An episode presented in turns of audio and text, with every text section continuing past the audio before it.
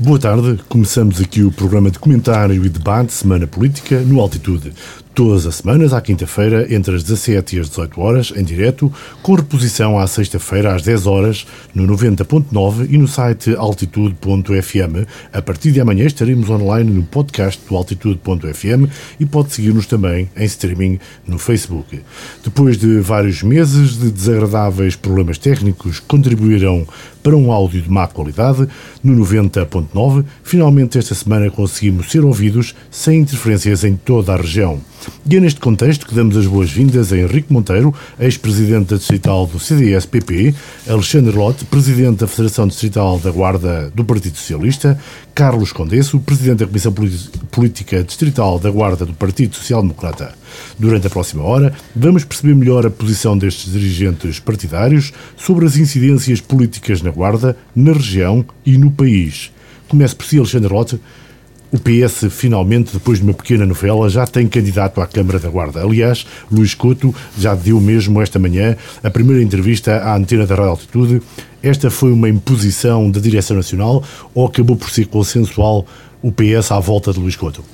Antes de mais, boa tarde a todos. Cumprimentar os meus colegas de, de painel, o Henrique Monteiro, que tenho o prazer de estar com ele pela primeira vez num debate deste tipo, o Carlos Condesse, cumprimentar o Luís Batista Martins e, na sua pessoa, todos os colaboradores da Rádio Altitude e cumprimentar também quem nos está a ouvir um, através da, da Rádio Altitude. Relativamente à questão que me coloca do Luís Couto, é evidente que para nós, é, tal como eu tinha dito na última vez que cá estive, seria para nós uma honra que ele nos representasse uh, neste combate político das próximas eleições autárquicas. Não houve qualquer imposição da parte da Direção Nacional, o que houve foi um traçar de um perfil que nós consideramos, nós, quando digo nós, Direção Nacional, Federação e Conselhia, o traçar de um perfil que nós consideramos que é o que melhor se adequa àquilo que é a atualidade política no Conselho da Guarda. Nós pensámos que precisávamos de um candidato proveniente da sociedade civil, que contrastasse com um bocadinho com aquilo que temos sentido ultimamente de conflitualidade de funcionamento até dos próprios órgãos. Basta verificar como têm decorrido as próprias reuniões de Câmara para perceber que há um nível de conflitualidade que é importante, provavelmente, que o Partido Socialista apresente um, um candidato proveniente da sociedade civil, de méritos reconhecidos, a quem toda a gente pensou na guarda, isso penso que é uma, uma opinião unânime, reconhece competência, seriedade, experiência e humanismo e, portanto, não há qualquer tipo de imposição, é uma decisão concertada com as estruturas locais e, portanto, agora é mãos ao trabalho, apresentar um bom projeto, uma boa equipa, para termos o resultado que todos esperamos, que é claramente reconquistar a Câmara Municipal da Guarda. Mas reconhece que há alguma divisão, ou pelo menos haverá alguns dirigentes próximos da Conselhia que não defendiam essa, essa tese, essa opção, eh, e que consideram que é uma certa imposição desde Lisboa. O Luís Batista Martins, em partidos como o Partido Socialista e como o Partido Social Democrata, que são os principais partidos, os maiores partidos da nossa democracia, eh, é sempre difícil que haja unanimismo. Até costumamos dizer que nem é muito saudável que isso aconteça. E, portanto, estranho seria que tivéssemos todos de acordo relativamente àquilo que é uma solução encontrada para o Partido Socialista para a Câmara da Guarda.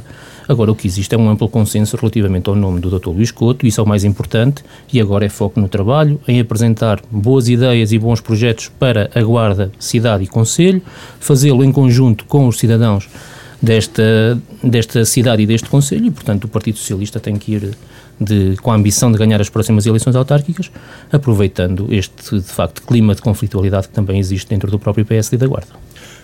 Continuando com Alexandre Lotte, o Partido Socialista eh, na Covilhã é dominador. Aliás, Vítor Pereira é, é, presidente da Câmara Municipal da Covilhã e é também presidente da Federação Distrital de Castelo Branco eh, do Partido Socialista. Foi por essa razão que o governo eh, impôs, de certa forma, que a inauguração da nova ligação Guarda-Covilhã fosse comemorada na Covilhã e não na Guarda? Não, de todo. Penso não me preocupa que a Guarda tenha ficado para trás, como disse Álvaro Amaro, quando o comboio saiu da estação da Guarda? Não, aquilo que me preocuparia era se a Guarda ficasse para trás, não havendo a linha. E, portanto, a partir do momento que existe a linha, o facto de ser inaugurado na Guarda ou na Covilhã, muito sinceramente, enquanto Presidente da Federação, não considero que seja um facto relevante.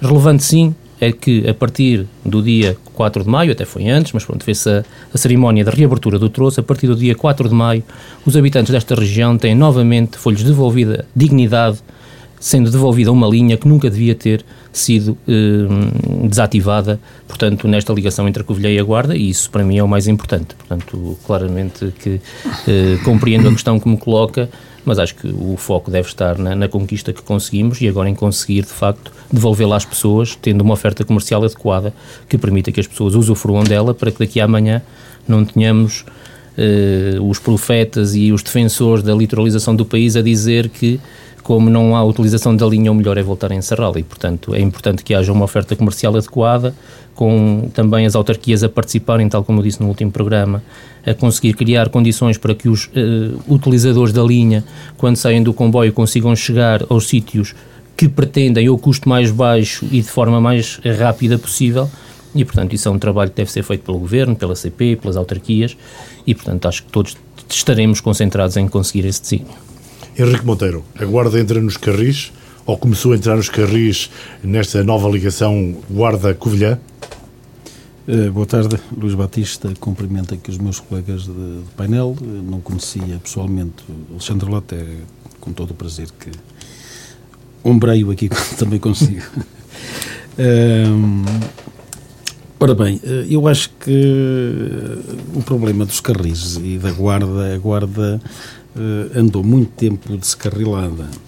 Aliás, uh, acho que esta inauguração uh, que agora foi feita e que, como bem o Luís Batista disse, centrou a, a, inauguração num conselho diferente da Guarda. Aliás, a Guarda é o término de, desta, desta, desta mesma linha da Beira Baixa, é aqui que ela conflui com a linha da Beira, Beira Alta e acho que faria todo o sentido uh, que uh, essa inauguração, uh, essa festa, digamos assim, fosse que tivesse... Acha que foi o peso do PS da Covilhã a decidir? Claramente, claramente. Claramente, evidentemente que isto é uma forma de atuar muito própria do Partido Socialista e deste governo, eh, que eh, trata eh, de forma diferente os territórios conforme eles estejam a ser governados por, por, por pessoas do próprio Partido Socialista ou pessoas que não são do Partido Socialista. E a Guarda tem pago um pouco essa também essa, essa fatura. Pagou no passado quando o Partido Socialista eh, governou esta Câmara e a deixou nas condições que todos sabemos eh, e tem pago daí para cá, a partir do momento em que efetivamente a cor política da Câmara eh, mudou. Eu queria recordar que foi um governo socialista que encerrou esta linha há 12 anos. Portanto, isto foi uma, uma obra do governo de José Sócrates, em que António Costa era vice-primeiro-ministro e que revelaram eh, incapacidade de conclusão da obra, pelos motivos todos sabemos que foi eh, a situação de bancarrota a que o país chegou. Portanto, isto é uma dívida que está a ser paga à guarda com 12 anos de atraso e nestes 12 anos muito esta região perdeu, muito perderam as pessoas desta região pelo facto desta linha não ter, eh, não ter sido concluída em tempo útil e ter estado encerrada todo este período de tempo. Desde o PSD, Carlos Condesso, como vêem esta reabertura, ou melhor, a abertura de uma nova ligação, porque no fundo esta é uma nova ligação na medida em que é guarda Covilhã e até que ponto é que acha que a sua exploração, a sua manutenção vai ser uma realidade, considerando nomeadamente, desde já, que há muitas pessoas a queixarem-se do facto de ser uma ligação que demora muito tempo para o custo que tem e que não irá uh, retirar pessoas do automóvel para andar de comboio. Muito boa tarde a todos. Quero cumprimentar naturalmente o Henrique Monteiro, o Alexandre Lotte, o Luís Batista Martins e todo o auditório da, da Rádio Altitude. No que diz respeito, portanto, à inauguração da linha férrea, eh, se me permite, eh, Luís Batista Martins, eu queria começar por dizer que, e já que foi aqui frisado, que este ato inaugural foi uma desconsideração pela Guarda por parte do Governo. Uma desconsideração eh, porque uh, não se compreende como é que o governo do Partido Socialista nem eh, uma inauguração simbólica fez na Guarda. Um simples de cerrar de uma placa. E com isto, eh, eh, com este sinal, o PS prova que já desistiu da Guarda. Prova eh, que já deu como perdida à Câmara Municipal. Porque aquilo que o Partido Socialista eh, e o Governo fizeram, porque eu estive lá, porque o Governo eh, confunde muito aquilo que é o protocolo de Estado com aquilo que é o partido, com aquilo que é o Partido Socialista, uh, e eu ver uh, aquele cenário uh, de apanharem o comboio todos para a Covilhã, foi em socorro de um camarada do Partido Socialista, do nosso amigo Presidente da Câmara, de, da Covilhã, para, no fundo, fazer política partidária. Eu acho que foi um desrespeito para com a Guarda, uma desconsideração para com a Guarda, mas também para com o Presidente da Câmara Municipal da Guarda. Eu acho que deveria haver um ato simbólico na Guarda, como disse o Henrique, é aqui que termina a linha, uh, e também uma desconsideração pelo Presidente da Câmara da Guarda, porque uh, nem da palavra usou. E eu quero lembrar aqui que foi no governo do PSD-CDS que começaram as primeiras negociações para reabrir a linha. O então Presidente da Câmara, Álvaro Amaro, uh, onde eu estive presente, num célebre almoço, com o Ministro da Economia, Pires de Lima, e o Presidente da CP, Manuel Queiró, que começaram a desenvolver todos uh, os esforços para voltar a reabrir uma linha que o Partido Socialista uh, encerrou. E isto uh, não pode ser esquecido. Obviamente que o Partido Socialista também não, não, não, não deitou por terra e deu prioridade a esta linha. Mas esta linha tinha efetivamente que ser aberta. Esta linha tinha efetivamente que estar ao serviço de Portugal e, acima de tudo, ao serviço do interior do país. Porquê? Porque, vamos ser sérios, esta linha tinha que ser reaberta porque, para a linha da Beira Alta entrar em obras, o trânsito uh, e a circulação uh, uh, ferroviária tinha que ter uma alternativa. E essa alternativa era esta linha da Beira Baixa. Por isso, considero este projeto estruturante, obviamente, um projeto uh, muito importante para o desenvolvimento desta, uh, desta região, mas, uh, como o Luís Batista Martins aí perguntou, não faz sentido investir 77 milhões de euros numa linha e demorarmos 50 minutos da Guarda à Covilhã. Esta é que é a realidade. É pensar pequenino, não é pensar mais além e, uma vez mais, nós investimos todo este dinheiro e uh, vamos colocar em causa aqui aquilo que é a viabilidade da linha uh, para transporte de passageiros, porque eu não acredito que com a baixa, uh, com a redução das portagens em 50% a partir do dia 1 e com o tempo que, que, que, os cidadãos demoram da Guarda à Covilhã ou da Covilhã à Guarda, que pouco mais é do que 20 minutos, que vão fazer a opção, portanto, de, de circularem por comboio onde demoram 50 minutos. Isto é do século passado, é a velocidade do século XIX, não a velocidade do século XXI. E basta olharmos aqui para a Espanha, para as nossas linhas aqui vizinhas. Demoram metade do tempo. Demoram metade do tempo. E, uh, para concluir, o projeto é muito importante, é estruturante, mas a fazer, temos que nos habituar em Portugal a fazer que se faça bem e que se faça para servir os cidadãos, e não é este o caso. Não é este o caso, e, uh, como eu disse, não sei se daqui por um ano estamos aqui a discutir a viabilidade da linha a nível de passageiros. Esta linha só é viável para transporte de mercadorias, porque a Guarda é um eixo estratégico, é um eixo central e um eixo muito importante. Eu espero que estes 77 milhões uh, para aquilo que é o transporte de passageiros não tenha ficado muito aquém daquilo que é a necessidade da nossa região e a necessidade das pessoas, que é o transporte, para, uh, no fundo, não utilizarmos a viatura, para sermos. Uh, um país e um interior menos poluente para, sermos, para termos aqui uma pegada ecológica mais positiva. Eu não acredito que isso seja possível demorando este tempo todo da Guarda à Covilhã.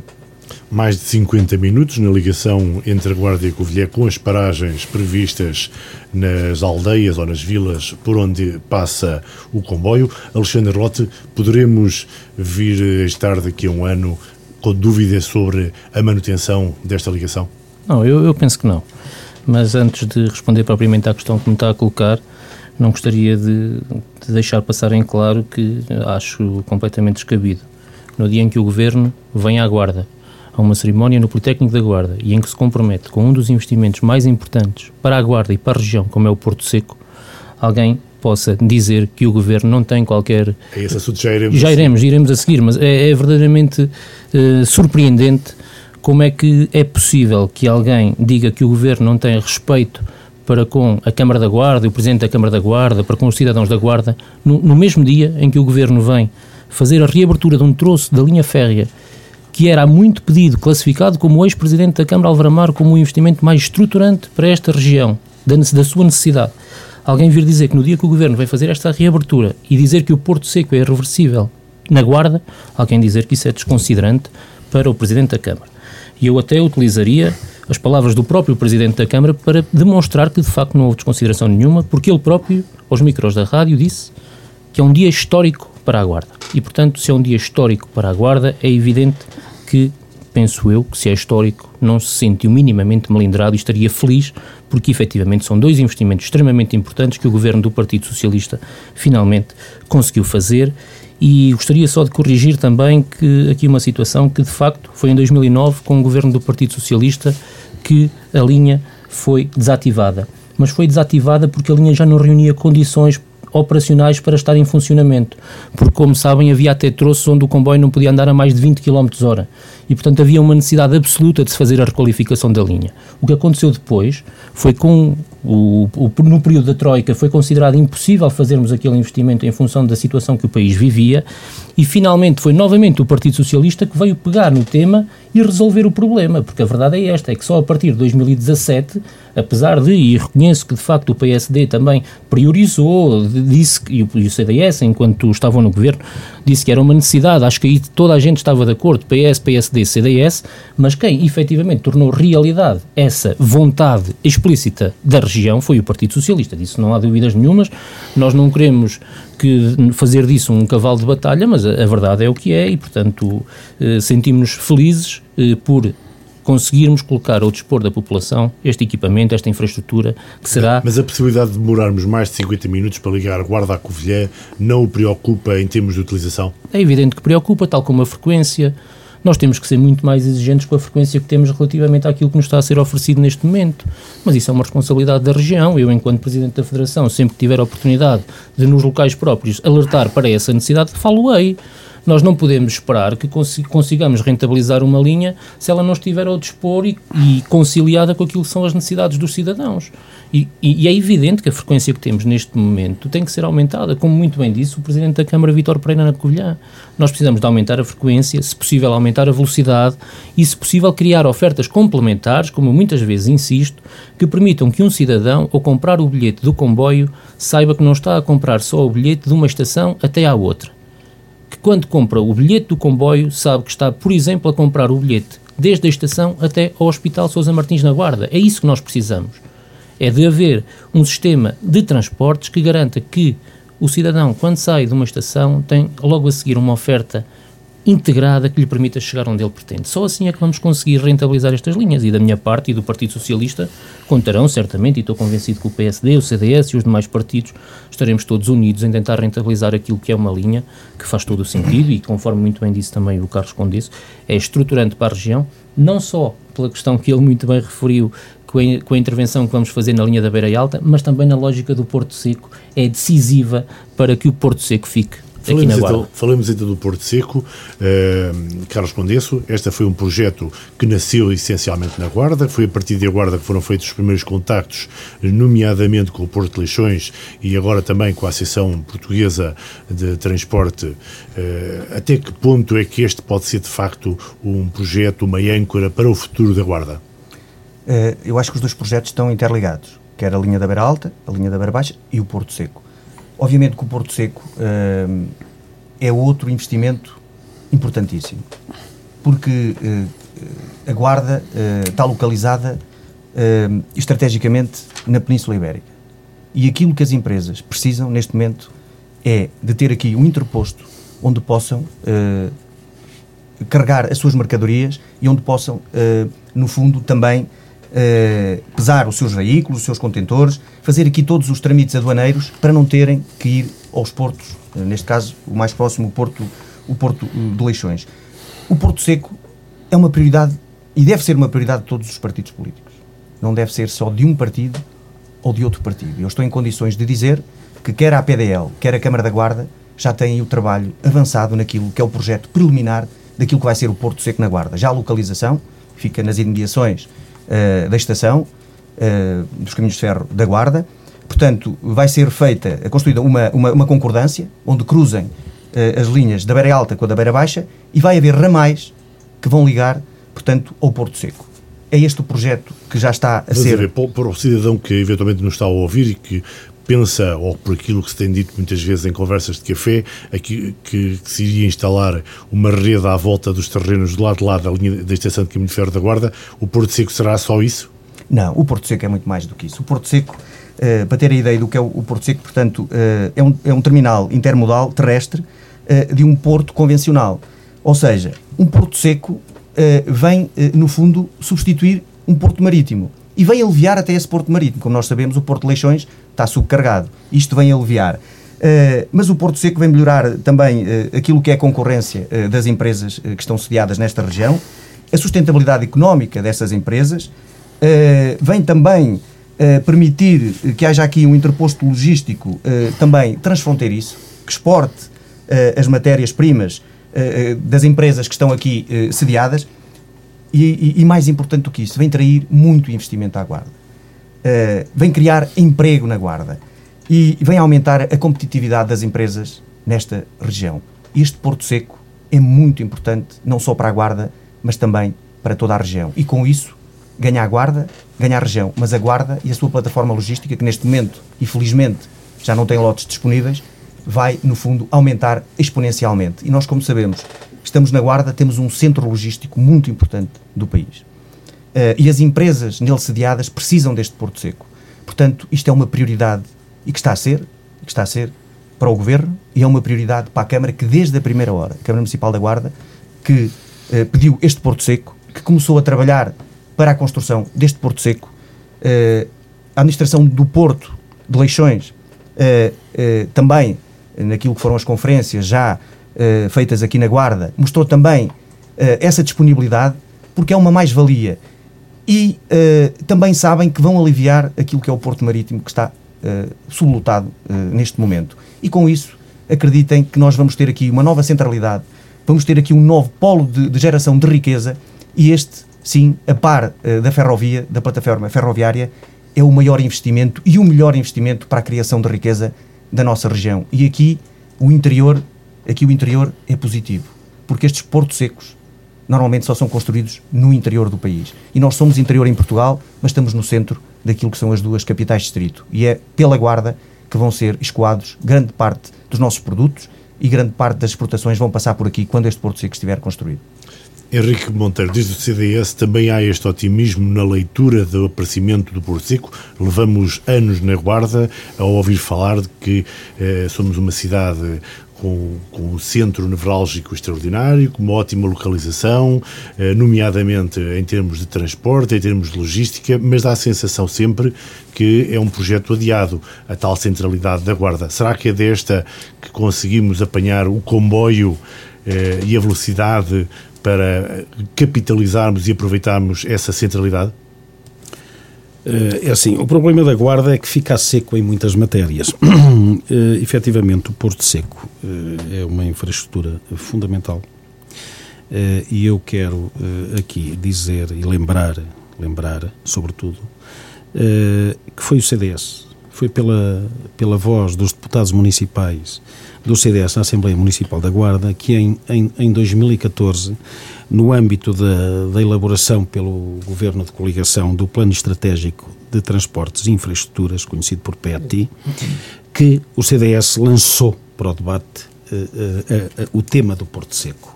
Eh, eu, por acaso, tenho aqui eh, até a moção que na altura foi apresentada e o Luís Batista também deve ter nos seus arquivos. Eh, e, aliás, o CDS também deu uma conferência de imprensa a esse propósito, porque efetivamente também enviou contributos para o próprio Ministério da, da Economia, que tutelava esta, este, este PETI, e onde o CDS, entre outras situações, realça a importância do, do eixo ferroviário Aveiro-Vila Formoso, que aliás eh, que nos foi prometido e que nada foi feito até ao momento, e este governo eh, fez eh, essa promessa de que essa obra iria avançar, portanto, também a própria linha da Beira Baixa tardou cerca de dois anos a ser, a ser concluída, porque inicialmente estava anunciada para 2019. E deixe-me dizer já agora em relação à, à questão da inauguração, que faria todo o sentido que efetivamente a inauguração fosse na Guarda, porque foi a Guarda que ficou sem comboio, não foi a Covilhã. A Covilhã teve sempre comboio de, pela linha da Beira Baixa. Uh, e uh, o CDS lembrou que uh, seria importante a construção do, do, do terminal ferro-rodoviário adjacente à plataforma logística, complementado por uma estação aduaneira interior, vulgarmente designada por Porto Seco. Portanto, o CDS trouxe o tema do, posto, do Porto Seco para o debate porque consideramos que, efetivamente, dada a nossa localização, uh, era fundamental, e tendo nós uma, uma plataforma logística com as características que temos, que era fundamental que efetivamente este trabalho de desalfandegamento das mercadorias também pudesse uh, aqui ser feito. Evidentemente que isto depois tem implicações uh, a outros níveis, para além de, de, todos os postos de trabalho que se criam em torno desta, desta plataforma, são todas as dinâmicas na, que, que ela vai gerar, na, no fundo, na, na, nas atividades atividades que eh, complementarmente vão trabalhar eh, com esta, eh, com esta plataforma, com este, com este Porto Seco. Um, Agora, há aspectos que são importantes e que é preciso compreender. É que um, um conselho é um sistema de vasos comunicantes.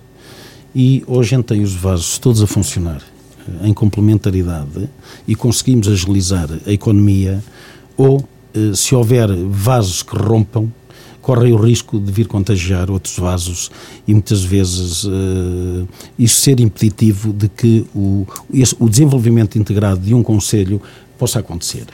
Uh, e eu quero deixar aqui bem claro que, uh, e mais num, num Conselho do Interior como é o nosso, a ação da autarquia é fundamental, o papel da autarquia é fundamental eh, para o desenvolvimento do Conselho e para a manutenção das dinâmicas que permitam à economia, à iniciativa privada, gerar eh, toda essa riqueza que nós pretendemos que se gere, que, que, que, nos permita criar postos de trabalho, que nos permita uh, atrair pessoas, que nos permita, de alguma forma, reverter este saldo uh, que nós temos tido negativo de esvaziamento populacional uh, do nosso Conselho, mas isso efetivamente tem que ser um trabalho onde a autarquia tem que ter um papel fundamental eh, em termos daquilo que é a agilização de todos os processos, eh, nas diferentes áreas, eh, não apenas numa, mas em todas.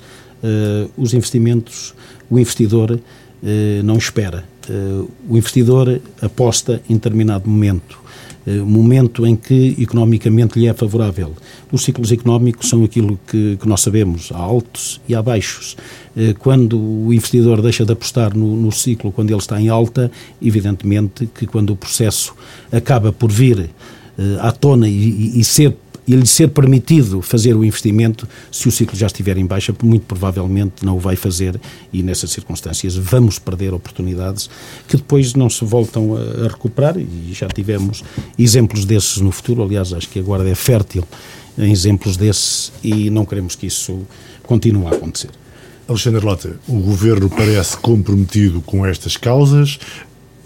Vimos como Pedro Nuno Santos apadrinhou a ligação Guarda-Covilhã pela ferrovia. Vimos como Ana Brunhosa esteve na Guarda também a apadrinhar, de certa forma, o lançamento do Porto Seco.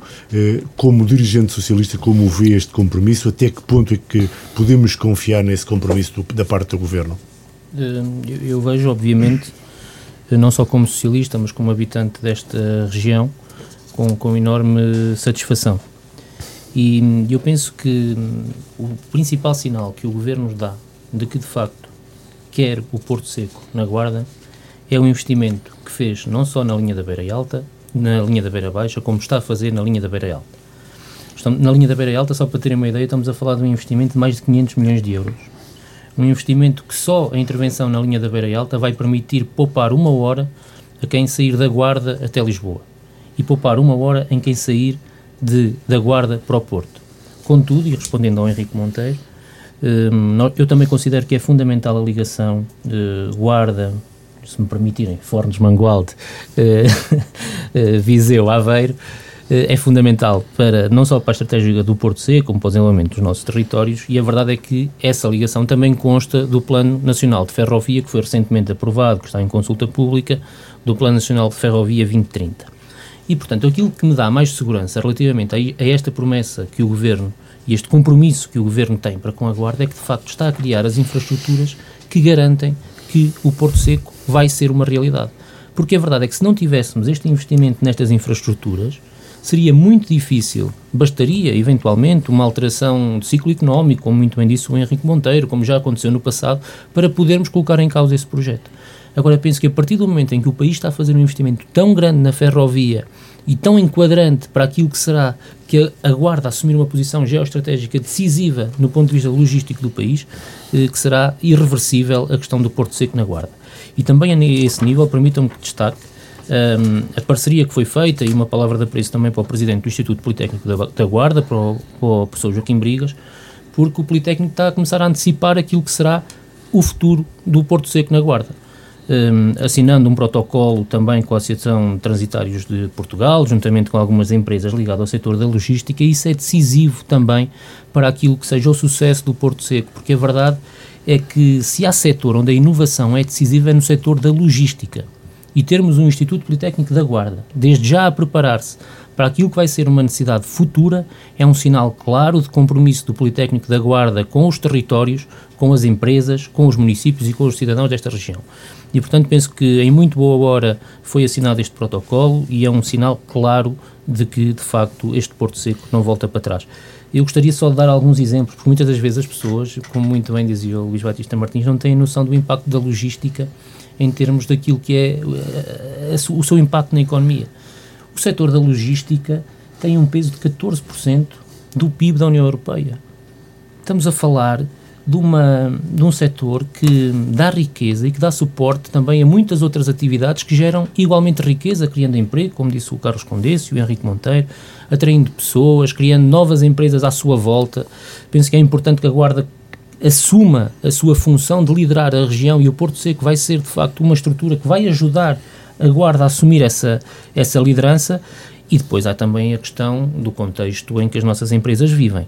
Não sei se todos terão bem presente, mas os custos eh, médios logísticos para uma pequena e média empresa são, em média, 10 a 15% superiores aos seus custos de produção. Ou seja, o custo que uma empresa tem em levar o produto que produz na hora certa até ao local certo é 10 a 14 vezes superior 20% superior ao custo que tem produzir esse mesmo bem.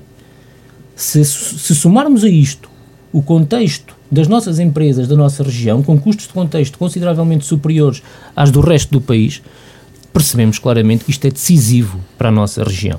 Mas também temos aqui uma outra situação que é claramente favorável para a, para a instalação do Porto Seco. É que isto não é só importante para nós.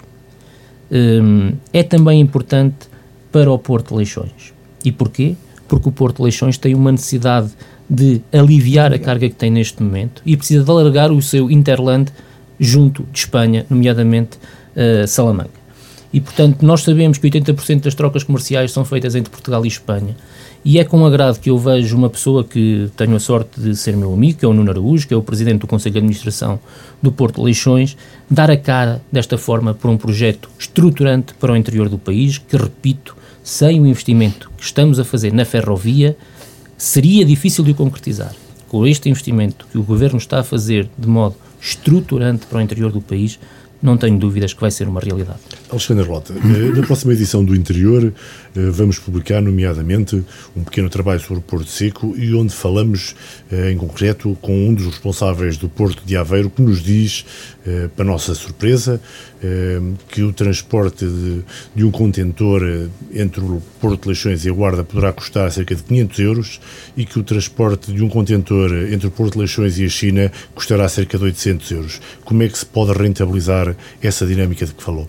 É assim, eu, eu, tenho poucas dúvidas que quando a administração do Porto de Leixões assume a necessidade da instalação do Porto Seco da Guarda não tenha feito essas contas.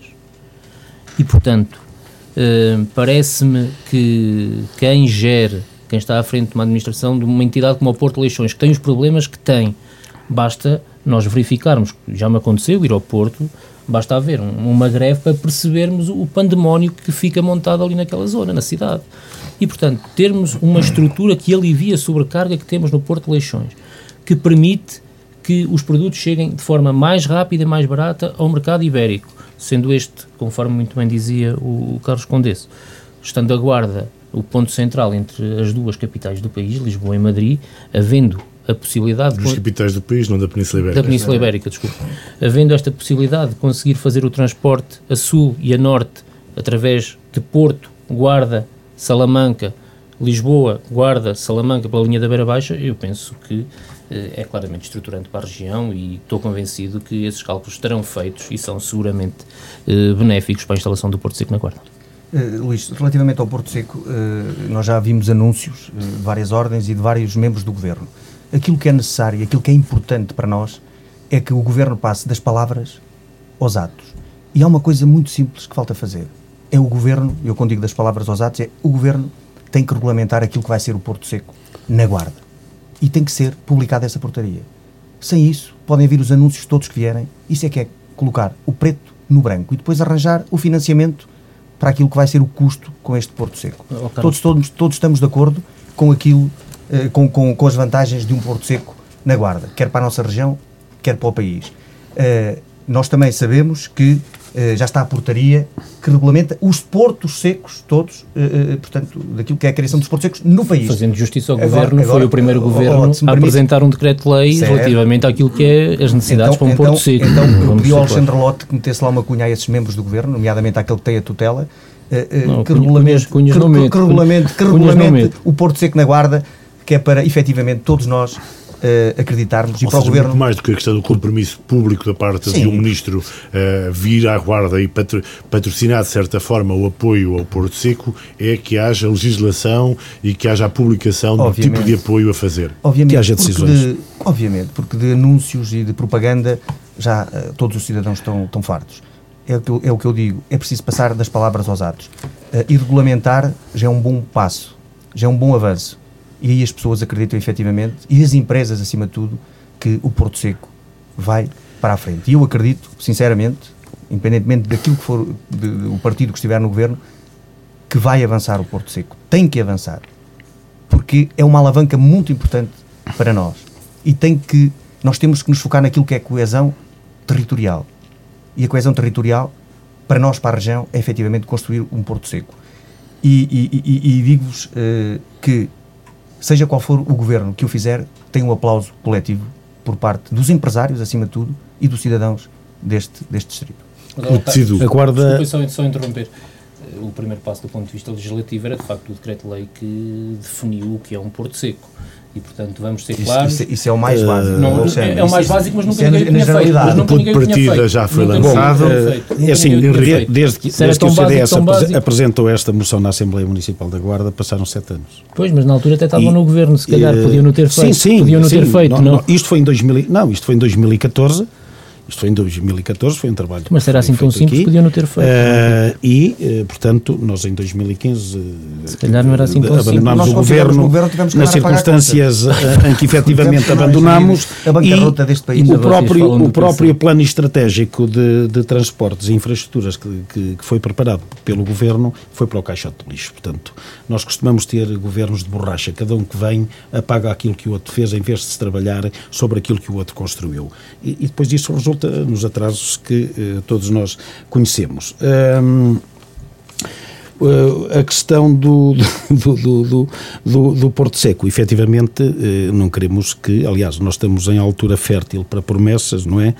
Propícia para promessas, já tivemos nas anteriores autárquicas a promessa da reabertura do, do Hotel Turismo e olhamos para ele, lamentavelmente, continua o edifício a degradar-se e a fazer falta eh, à guarda. Ehm, tivemos também, aqui há três anos, aí a promessa da criação de um centro eh, de educação, do Centro Nacional de Educação Rodoviária, Prevenção qualquer rodoviária, coisa que ninguém, que ninguém sabe muito bem o que é, eh, vem um ministro.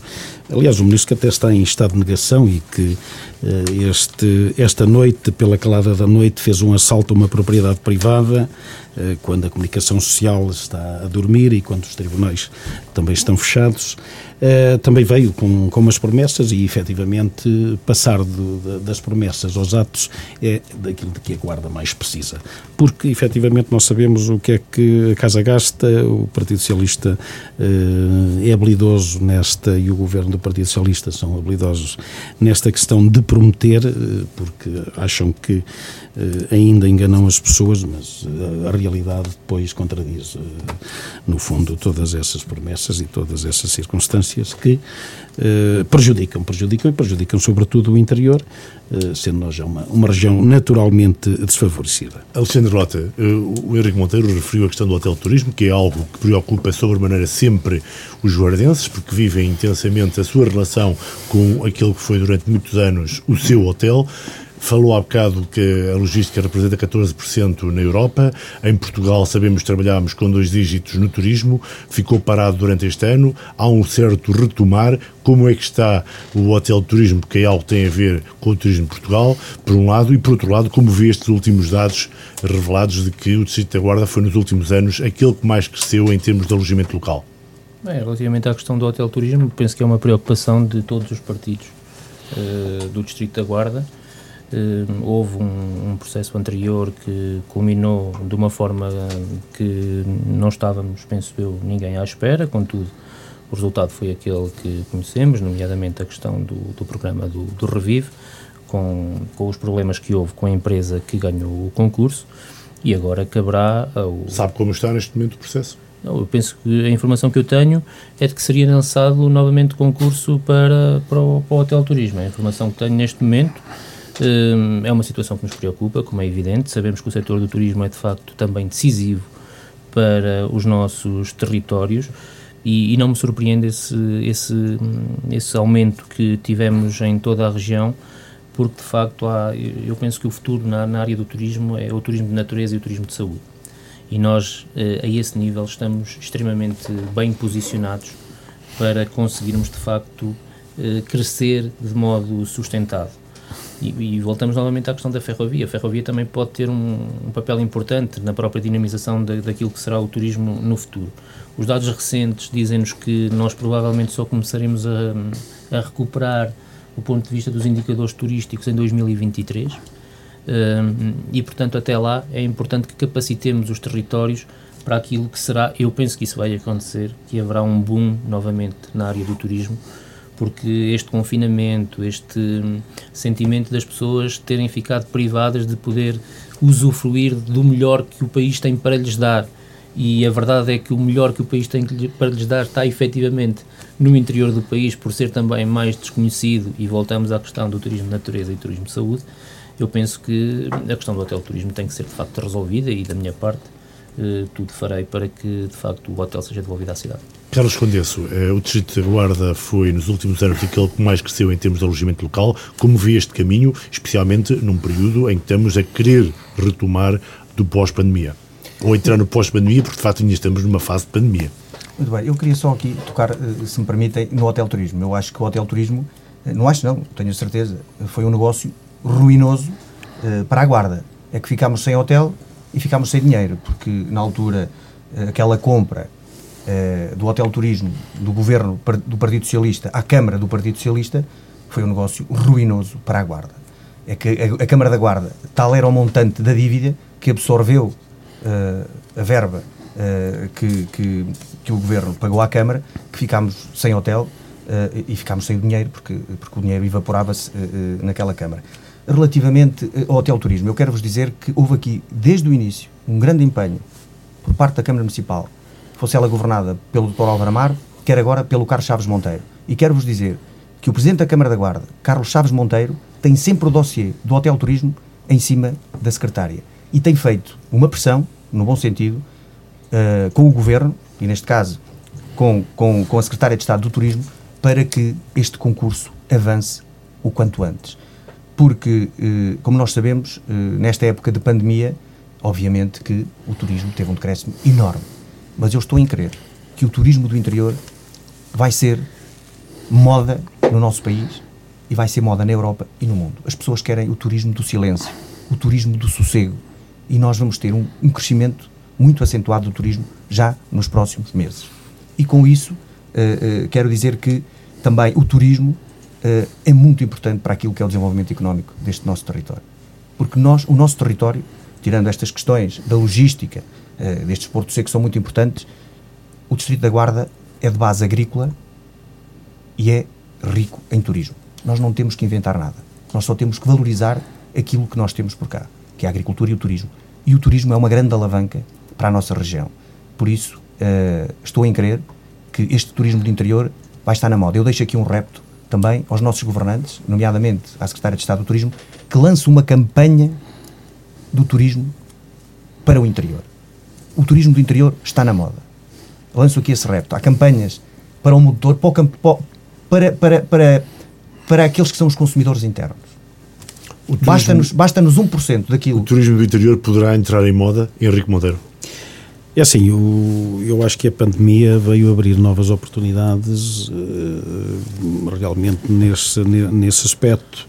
As pessoas hoje procuram uh, locais talvez mais distantes das grandes aglomerações eh, de turistas e das zonas tradicionalmente que tradicionalmente atraem muitos turistas eh, e efetivamente eh, sentem-se talvez mais seguros no interior e aliás nós temos excelente gastronomia temos excelentes paisagens o clima é aquilo que é mas eu gosto Uh, também há quem goste. faltam eu. é pessoas. Uh, faltam é pessoas, sobretudo. Uh, agora, só, só, para concluir, é assim, a, a questão, nós estamos aqui a falar na questão do Porto Seco e, e das dinâmicas todas que ele eventualmente irá, irá criar e esperemos que as crie brevemente. Mas depois, se nós não tivermos alojamento hoteleiro para as, para as pessoas que vêm aqui efetuar os seus negócios e cá volta a questão do hotel turismo à baila, se não tivermos também habitação para oferecer em termos de mercado de arrendamento e em termos de mercado de compra e venda para os, os, novos eh, trabalhadores que demandarem a guarda, corremos o risco de criar uma situação semelhante àquela que se está a passar hoje, hoje no Alentejo e não queremos que isso, que isso aconteça. Portanto, é por isso é que eu há pouco falei na questão dos vasos comunicantes eh, que têm que estar todos a funcionar eh, dentro de um Conselho. Alexandre Lota, o turista poderá procurar cada vez mais o silêncio, o ambiente e também a cultura. A Guarda tem uma candidatura à capital europeia eh, da cultura, eh, vá à redundância. Eh, como vê este projeto e até que ponto é que pode ser uma âncora que encaixe, nomeadamente, nesse modelo de atrair outro tipo de turista, outro tipo de visitante? Eu penso, penso, que será decisivo o trabalho que estamos a fazer no âmbito da, da Guarda, Capital Europeia da Cultura, e eu digo estamos, porque sou representante do município de Fornos de Algodres nessa estrutura. Um, mas deixe-me só voltar um bocadinho atrás, porque me esqueci de uma coisa que é, que é extremamente importante. Quando falamos no boom que houve do alojamento local, um, penso que é justo uh, homenagear o trabalho que foi feito plenamente esgodinho enquanto Secretária de Estado do Turismo, nomeadamente com o Programa de Valorização do Interior, que foi decisivo para a estruturação da oferta turística no interior do país, mas também para esse incremento que houve do ponto de vista do alojamento local e das novas unidades que se foram espalhando por todo o interior e, portanto, o seu a seu dono, se há alguém que merece de facto de ser reconhecida por, por este uh, desenvolvimento que o turismo teve no interior, eu penso que Ana Mendes Godinho é de facto o rosto desse desenvolvimento. Relativamente à questão da capital europeia da cultura, eu tive numa reunião recentemente na comunidade intermunicipal, onde esteve o senhor vice-presidente da Câmara da Guarda, e, e, confesso que eu compreendo que para a sociedade que, que, olha para a capital europeia da cultura, por vezes há já alguma dificuldade em perceber, mas de facto o que, é, o, que é que, o que é que está a acontecer, o que é que estão a fazer. Mas neste momento aquilo que está a ser feito é, é algo que já devia se calhar ter sido feito há muito tempo, que é estruturar a oferta cultural na região, não só, portanto, no, no distrito, na região, alinhá-la com aquilo que é o Plano Nacional das Artes, com a estratégia da Direção-Geral de Cultura do Centro e criarmos os planos municipais de cultura em cada um dos conselhos, de modo a que de facto a cultura possa ser essa alavanca que o Luís Batista Martins falava de promoção do turismo, mas não só do turismo. Aquilo que o, que o Henrique Monteiro dizia agora, na própria questão da habitação, na própria questão do urbanismo, da organização das nossas cidades, a Guarda Capital Europeia da Cultura pode ser decisiva para conseguirmos de facto pensar toda a nossa região em torno desse projeto. E portanto, eu, eu é evidente que nós não podemos mostrar tudo nesta fase. Estamos numa competição. É importante que as pessoas percebam isso. Que nós não podemos mostrar tudo aquilo que estamos a fazer, mas as pessoas devem ter confiança nas equipas que estão efetivamente a trabalhar no terreno. E eu estou convencido que de facto vamos ter uh, um bom resultado. Só há uma coisa que me deixa preocupado e tenho que o referir. Eu, quando entro num, num jogo, costumo dizer que a vontade de ganhar tem que ser sempre muito, mas muito maior que o medo de perder. E sempre que ouço falarmos em se calhar não vamos ganhar, ou isso cria-me sempre alguma hum, dificuldade de compreensão, porque a verdade é que nós, se fizermos o nosso trabalho bem feito, nós já ganhamos. Porque vamos dotar o território de competências que nós nunca tivemos antes. E, portanto, nós temos que ir com a esperança de vencer a candidatura, mas retirar uh, do dialético a palavra derrota associada à capital europeia da cultura. Carlos Condesso, a capital, eh, da, capital europeia da cultura, a candidatura, neste momento, no próximo domingo vai ter a sua primeira atividade pública de grande dimensão, o primeiro assim se, se, se espera. Tem neste momento 17 municípios que são a sua sustentação, que a integram. Poderá vir a ter dois também espanhóis. Está otimista em relação à dinâmica que pode vir a desenvolver para além da possibilidade de vir a ser mesmo nomeada e escolhida como a capital europeia da cultura? Uh, a candidatura da Guarda Capital Europeia da Cultura uh, é uma candidatura abrangente. É uma candidatura que não se fechou em si própria. A Câmara da Guarda não se fechou em si própria, foi à procura de parceiros. Uh, é uma candidatura de território. E eu estou em crer que a Guarda, só o facto de dar esse passo, de ser candidato, já ganhou. Já ganhou, é como diz o Alexandre Lotto, já ganhou.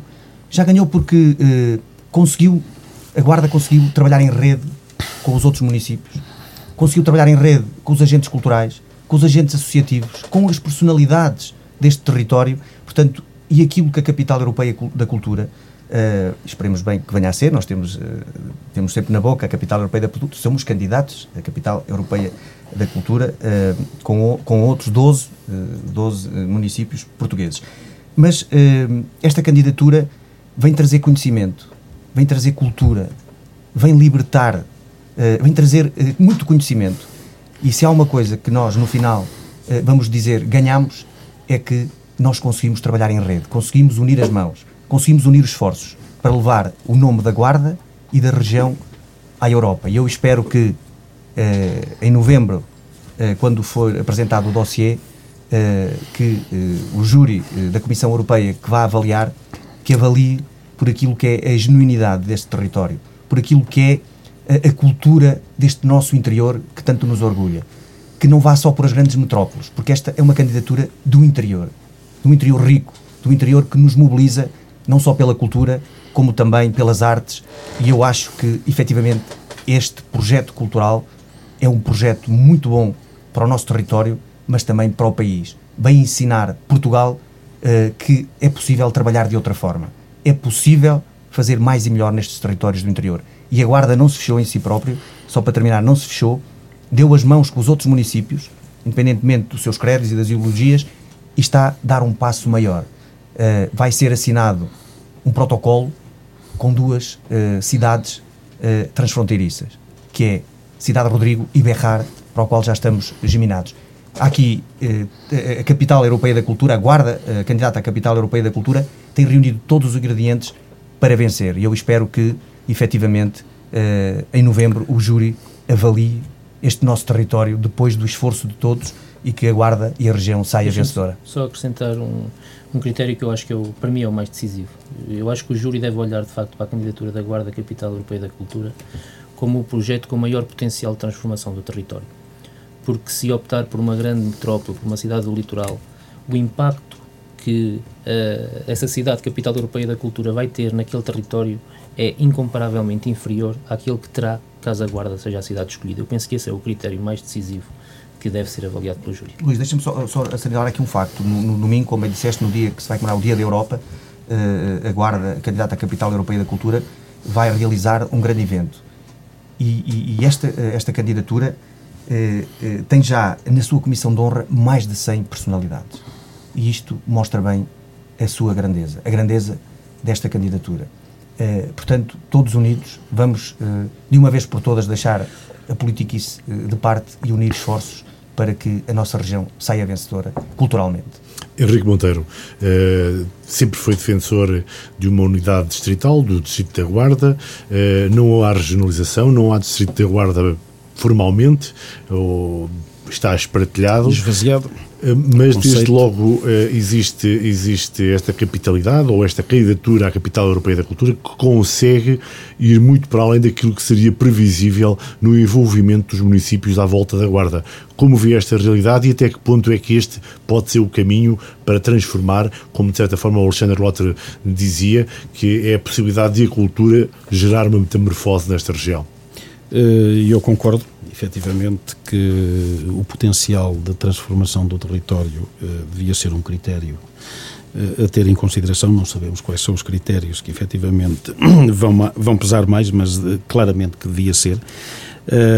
o, o, o, o conceito de distrito eh, foi sendo esvaziada à medida que eh, eh, as competências que estavam sediadas nos distritos ao nível da administração, dos serviços desconcentrados da administração central, foram saindo destes territórios e foram, e foram passando para, para CCDRs. Eu acho que esta candidatura à capital europeia da cultura é, e digo sem qualquer prurido, é um sinal de, de liderança da Guarda. Uh, a Guarda, todos nós, uh, muitas vezes fazíamos referência ao facto dela ter deixado de liderar todo este espaço do qual é capital, capital distrital, e este é um exemplo, efetivamente, de liderança. e, nessa, e essa liderança afirma-se quando consegue agregar em torno deste projeto os tais 17 municípios, e como o Carlos Condesse disse, é uma candidatura de, de território, sobretudo. Eh, eu também não gosto de partir eh, de abraçar projetos eh, com dúvidas, quando os abraços também, como disse ali o Alexandre Lotte, é para levar até ao fim e para olhar para eles numa perspectiva conquistadora, vitoriosa. Uh, e é uma oportunidade muito grande para, naquela perspectiva que eu falei de, dos vasos comunicantes, que no fundo é a vida de um Conselho, uh, valorizar o património, valorizar as produções artísticas, valorizar tudo aquilo que é a nossa riqueza cultural, que é Numa altura em que estamos a chegar ao final, eu tinha-vos pedido uma frase, uma, uma, uma reflexão curta e rápida sobre esta semana. Alexandre O que é que queres destacar? Eu, eu destaco a boa nova que recebi uh, na Covilhã, a quando da, da, reabertura do, do troço uh, entre a Guarda e a Covilhã, quando o Sr. Ministro das Infraestruturas se comprometeu com a reativação da linha do Douro no troço entre Pocinho e Barca d'Alva, chegando ao ponto de dizer que essa reabertura do troço Pocinho a Barca d'Alva, com mais alguns investimentos que estão previstos uh, para essa região do país, fariam de, dessa zona faziam sentir inveja à Toscânia e portanto isso penso que foi um motivo de orgulho e espero bem que isto seja uma realidade e tudo faremos para que assim seja. A ligação Pocinho a Barca d'Alva é que voltaremos em próximas semanas porque de facto é um assunto que voltou a estar em cima da mesa até pela mensagem que na própria estação foi, foi colocada. Carlos Condesso, tu que és de Figueiredo de Castelo Rodrigo, eh, como vês essa possibilidade, já agora, muito rapidamente? Vejo, vejo é, uma, é uma possibilidade que, que, só depende do Governo, nós andamos a lutar por ela uh, desde que encerrou, uh, há mais de 30 anos, portanto, mas é, é positivo que um membro do Governo uh, diga a importância e, e mostre a importância que essa linha tem. Uma frase de destaque desta semana, o que é que... Eu, eu não queria por uma frase, eu, eu, até escolhi uma coisa negativa que se passou no nosso país, não, não, não no, nosso, no nosso distrito que é, eh, numa semana em que o novo banco decidiu atribuir aos membros do Conselho de Administração um prémio de 1,86 milhões de euros, relativo ao exercício do ano 2020, ano em que esta entidade bancária registrou prejuízos de 1,3 milhões de euros. Isto é escandaloso. Uh, em 2020, mas o mais escandaloso é que em 2020 o novo banco anunciou que iria pedir mais 598 milhões de euros ao Fundo de Resolução. Isto é vergonhoso e é gozar com quem trabalha. Henrique. Uh, o CDS nas legislativas de 2019 juntou os cabeças de lista da Guarda, Bragança e de Vila Real na estação do Pocinho, numa manifestação de apoio à mobilidade pelo interior e a reativação da linha de Pocinho. Barca d'Alva era uma das nossas, uma das nossas bandeiras. Uh, agora, passemos é de, de, dos anúncios As palavras uh, aos atos. Uh, terminamos, para... terminamos aqui esta Semana Política. Connosco esteve Henrique Monteiro, Alexandre Lote e Carlos Condesso. Na próxima semana, Vladimir Val, Francisco Dias e Alexandre Lote voltarão à Semana Política. Obrigado por estar connosco.